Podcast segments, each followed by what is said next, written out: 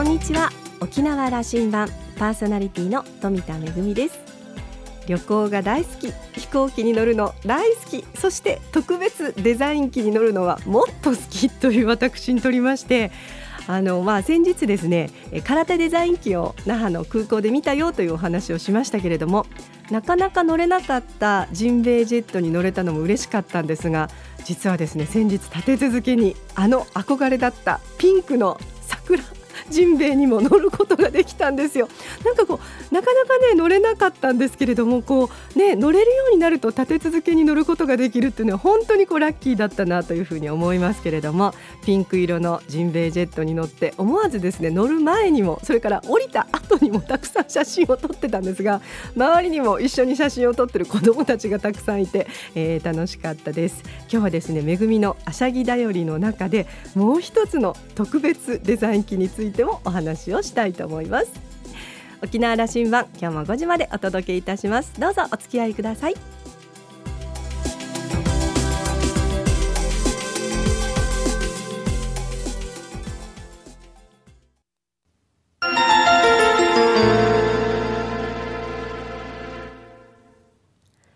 那覇空港のどこかにあると噂のコーラルラウンジ。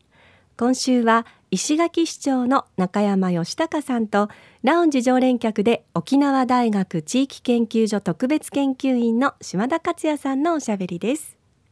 中山さんは1967年生まれ石垣市のご出身です。八重山高校から近畿大学小学小経学部へ進学。卒業後野村証券に入社。5年間の勤務を経て石垣市に戻ります。民間会社勤務を経て2006年石垣市市議会議員に当選。2010年には第18代石垣市長に初当選。今年3月の選挙では3期目の当選を果たします。コーラルラウンジには1期目の当選直後2期目の時そして今回が3度目のご出演です。中山さんの政治信条から市政3期目の政策そして目玉政策までざっくばらんに語り合っています。それではどうぞ。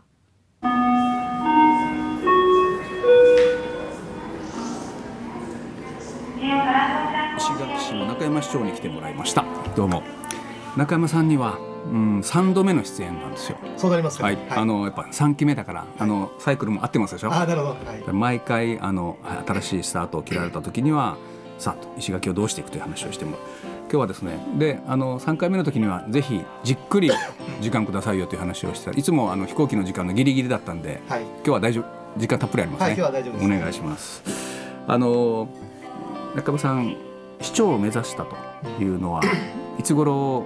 ですか？えー、と38の時ですからもう今から12年前、うん、あの今自分が出た市長選挙の前の時だったんですけども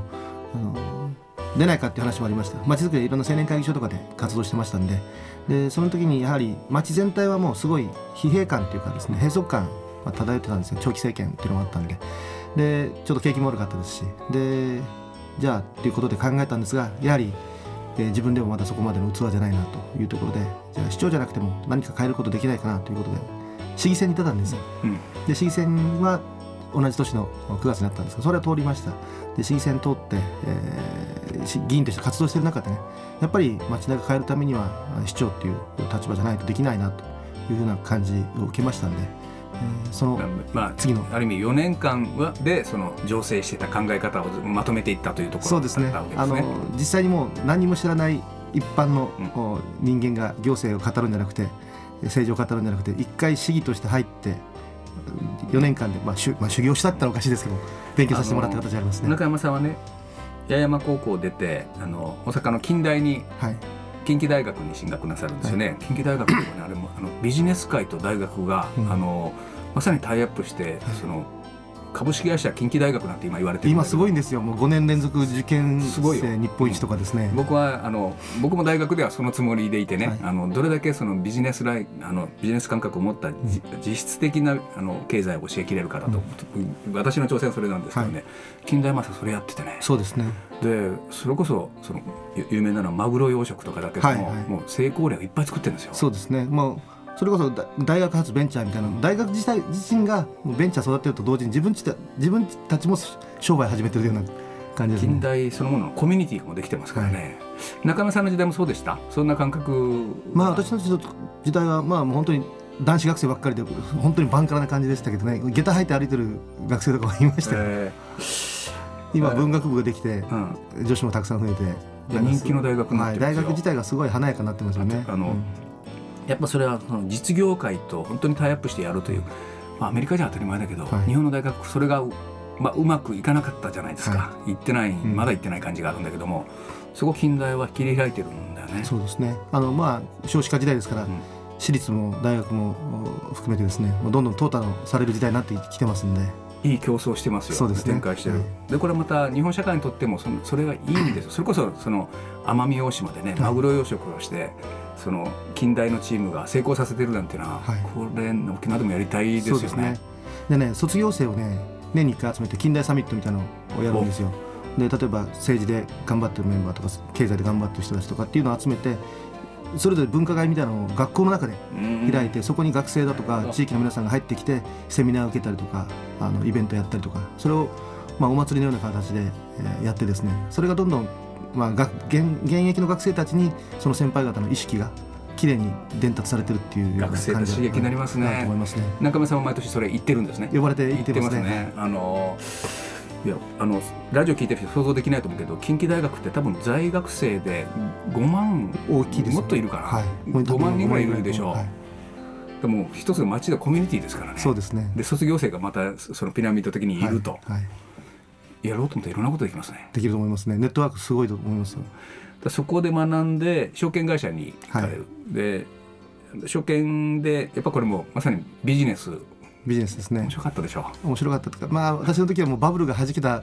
時だったんで非常にきつかったですね。営業しててもですね。あもうその方がいいよ、うん。あのバブルで泳いだ僕らの世代だと、はい。あんまあんまもう役に立たなくなってしまうから あの成功例が頭にこびりついてて、うんそれはないわけですね、はい、ただもう本当に勉強になりましたね、うん。そのずっともう株価が下がり続けてる中で営業しないといけないっていう大変厳しい時代だったんです金融界証券界にいたというとなんかあのバブルであのいっぱいお金を泳いでたという印象がある。けど、そうじゃなかったのですそうじゃなかったですね。それは良かったです、はい、であの帰ってきたと。はい。でさっきの話につながった、うん。あのそういう意味ではだから中山さんの政治姿勢というのは民間の近畿大学での経験、あのそして、えっと、地元帰ってからは JC としての活動があって、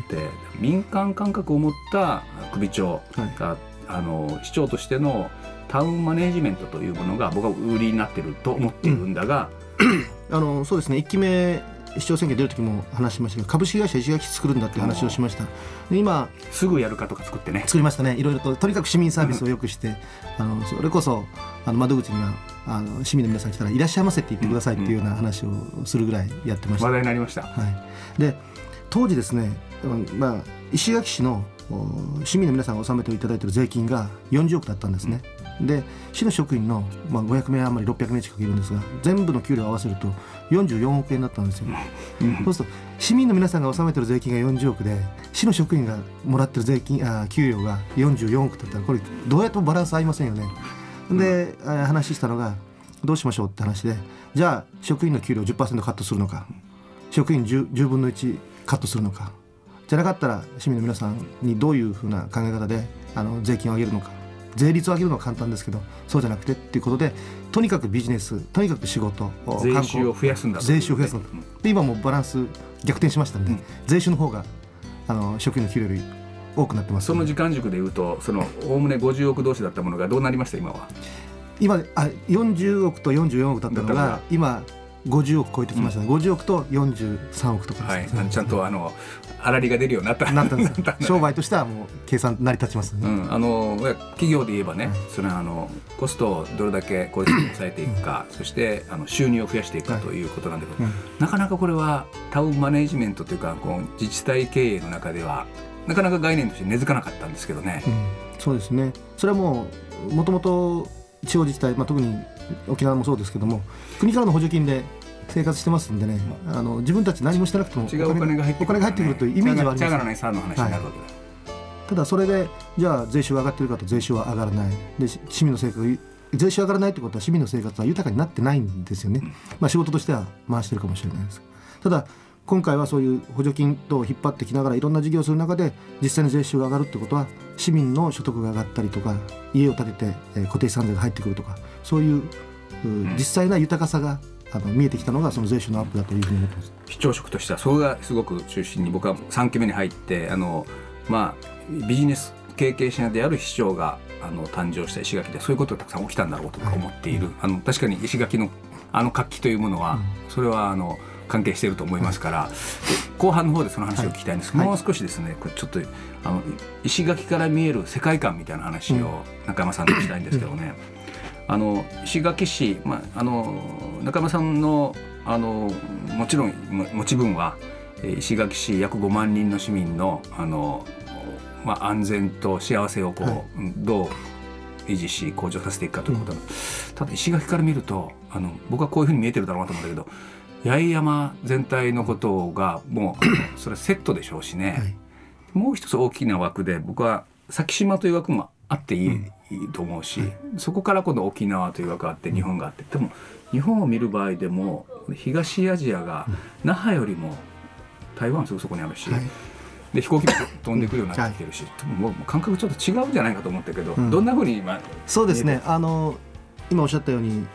石垣だけで生活してるわけじゃなくて八重山っていう県域で隣の竹富町の竹富島とか西表島に観光客がたくさん来てその人たちは石垣の空港に降りて石垣のホテルに泊まって西表島とかに観光してまた島に戻って石垣に帰ってきて、えー食事するとかっていうことですからやはり自分たちだけで観光伸びてるんじゃなくて竹富町そしてまた与那国町も合わせた地域で伸びてるというのがあってそれともう一つは経済圏域が一緒ですので例えば何かをするにしてもお応分の負担っていう形でよく話し合いながらやらんと始まらんわけですよね。うん。でその時にやはり人口が多いっていうのもあるんですけどもじゃあ石垣が負担の割合は多くやりましょうと。あの力が力があるってのはおかしいけど力がある方が多く出すっていうのは、えーやってもいいと思いますよね。主導していかんといかんというところはもう責任としてそれはありますよね。うんだからまあ事業する際においてもあ竹富町長や柳国町長に相談してこういうふうにやりませんかやば広域圏っていうのもまたあるんですけどね。これ八重山のだけの話にしたいんですよね。あの確か2000年代、えー、と2005年6年ぐらいあの平成合併の議論が盛んな頃にね、一時期は3つの市町え合併しようかという議論もしたんですよね。協議会協議会も立ち上げましたね。で立ち上がって最初に与那国が離脱しました。与那国はもう遠すぎるということで離脱してで石垣市と竹富町だけでやろうという話でもうは話も全部決まって、うん。石垣市も決まりました。で議会も議決してで竹富町は住民投票でやるという話があったんですが議会の方で1票差か2票差でやらないっていうふうに議決が出てそれでもううん。破談になったんですけどね、僕はこれね、うん。もう一回やらんといかんと思うんだが、はい。あのラジオで言及する話かどうかは分かりませんが、はい。やっぱりなあの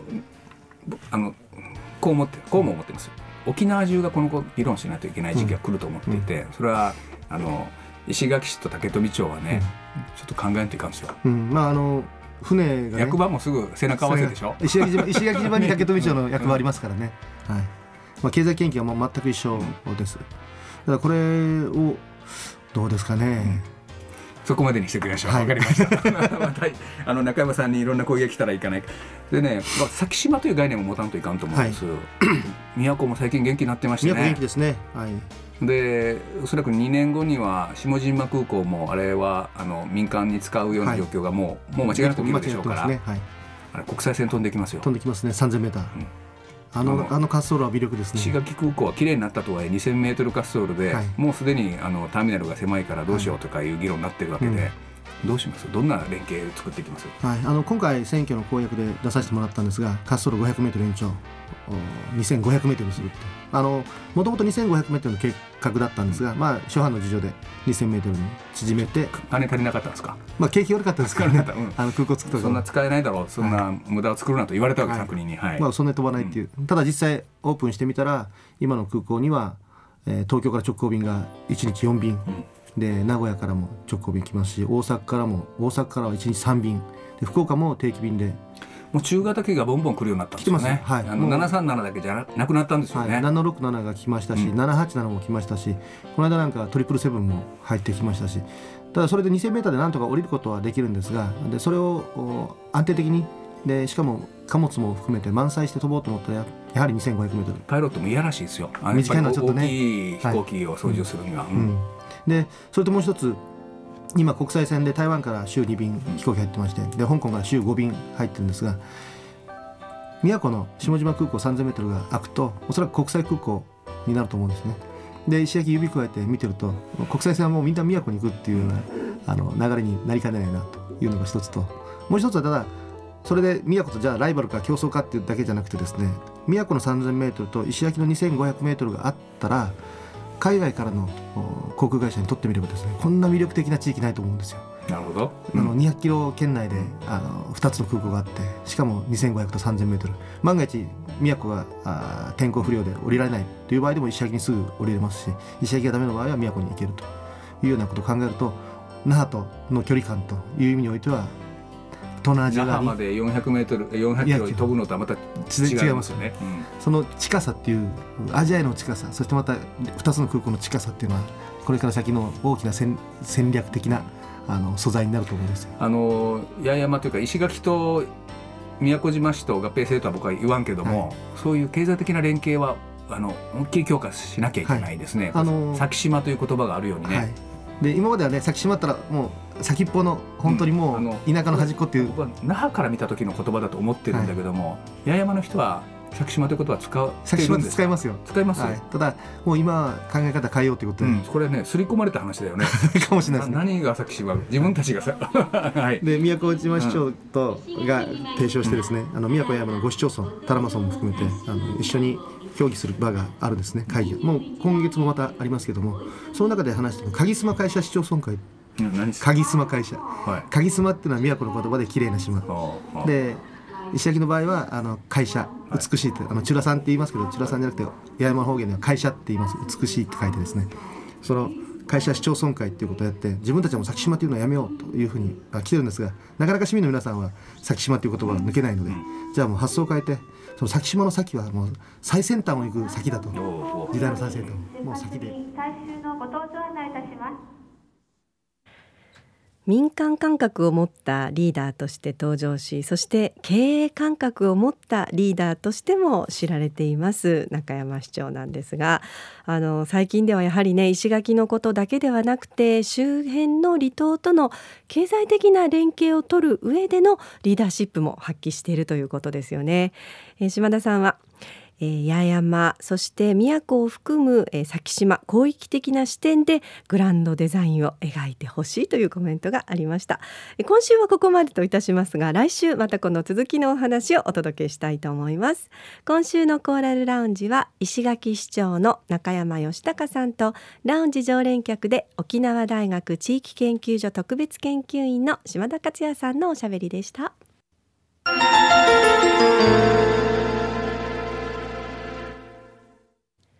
めぐみのあしゃぎだよりのコーナーです。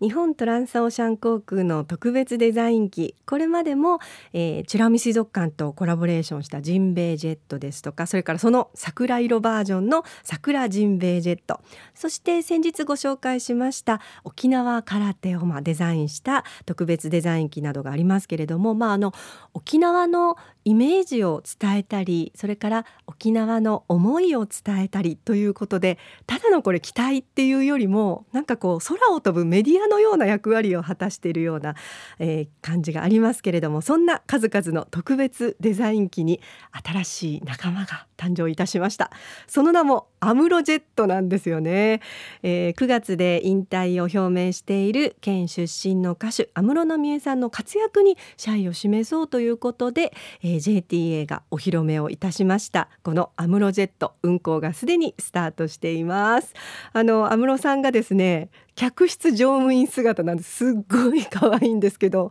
アテンションプリーズとか言ってほしいという感じなんですが、えーブルーの空に安室さんそして、えーサンクス浪江という文字が描かれているんですよね、えー、飛行機の中のヘッドレストもオリジナル仕様で飛行中は特別なビデオプログラムも流すということなんです。あの JTA のあの社員の皆さんの中でもうあの熱烈なアムラーという方がいらっしゃるそうでその皆さんがですねあの引退の表明を受けてチームを立ち上げて調整を重ねて実現をいたしました。すでに運航がスタートしておりまして沖縄本島から本土便それから沖縄本島から各離島を結ぶ、えー、9路線で運航されているそうなんですけれども、えー、9月の下旬まで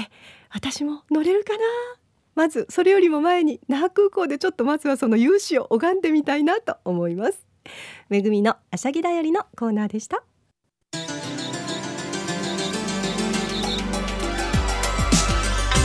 ラジオ沖縄ではラジコでの配信を行っています。スマートフォンやパソコンでリアルタイムで聞けるほか1週間の振り返り聴取も可能です。